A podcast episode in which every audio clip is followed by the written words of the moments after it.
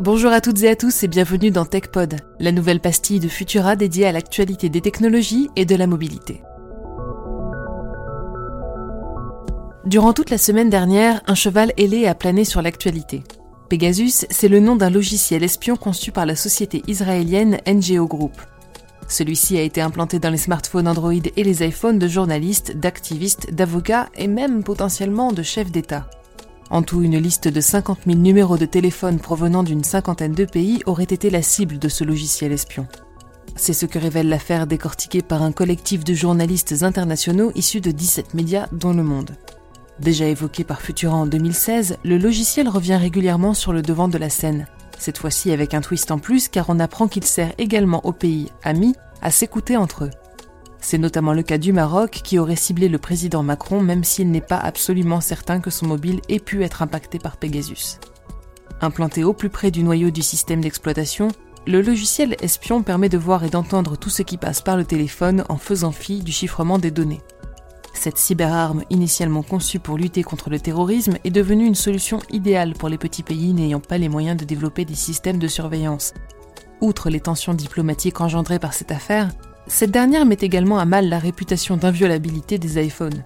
Apple se défend en expliquant que son mobile est le plus sécurisé au monde, mais force est de constater que les failles restent présentes et qu'à chaque correctif, les hackers de NGO en dénichent de nouvelles pour pouvoir implanter à nouveau Pegasus. L'affaire est donc loin d'être résolue.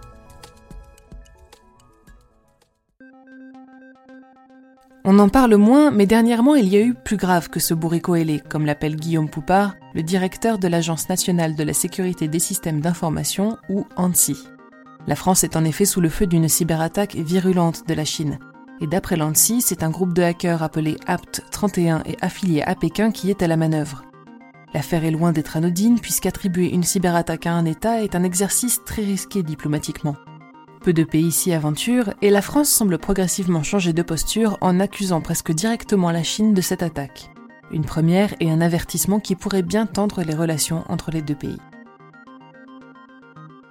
Les réseaux sociaux non plus ne sont pas immunes au développement des outils de cyberguerre. Ainsi, Facebook a découvert qu'un groupe de hackers iraniens utilisait sa plateforme pour cibler des militaires américains ou des entreprises du secteur de la défense. Comment Eh bien en créant des profils d'individus suffisamment crédibles pour créer des rapports de confiance et pousser les cibles visées à cliquer sur des liens minés. Comme quoi, entre écoute téléphonique entre amis, espionnage entre États et ingénierie sociale, la guerre du futur ne fait peut-être pas de bruit, mais cela ne veut pas dire qu'elle ne fait pas de dégâts, du moins en matière de diplomatie.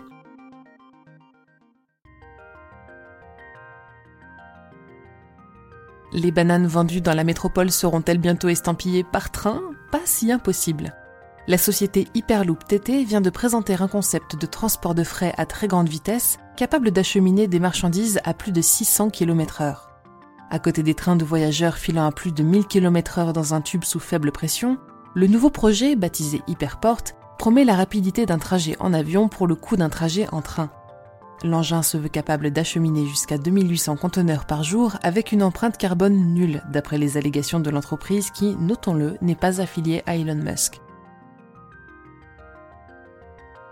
Et enfin, pour finir, une nouvelle avancée pour la médecine.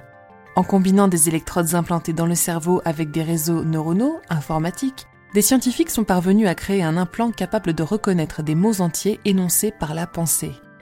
Un homme paralysé depuis plus de 15 ans après un AVC au niveau du tronc cérébral est parvenu à écrire des phrases grâce à ce système d'un nouveau genre, développé par une équipe de chercheurs de l'Université de Californie à San Francisco. Plutôt que de tenter d'écrire lettre par lettre, L'implant analyse l'activité cérébrale pour reconnaître des mots entiers lorsque le patient tente de parler. Le système a réussi à atteindre en moyenne une vitesse de 15 mots à la minute avec une précision de 74%, des scores qui promettent de continuer de s'améliorer, ouvrant la voie à de nouvelles formes de communication pour les personnes paralysées. Pour ne rien manquer de l'actualité technologique et scientifique, rendez-vous sur les plateformes de diffusion pour vous abonner à Fil de Science et à nos autres podcasts. Si cet épisode vous a plu, pensez à le poster sur les réseaux sociaux avec le hashtag Futurapod et laissez-nous une note sur vos applications audio préférées. Rendez-vous demain à 14h30 pour un tout nouvel épisode du hors-série estival animé par Élise et Pierre Carner sur le podcast Bête de Science. Pour le reste, on se retrouve dans deux semaines pour un nouveau concentré d'actualité technologique. Bonne semaine à tous.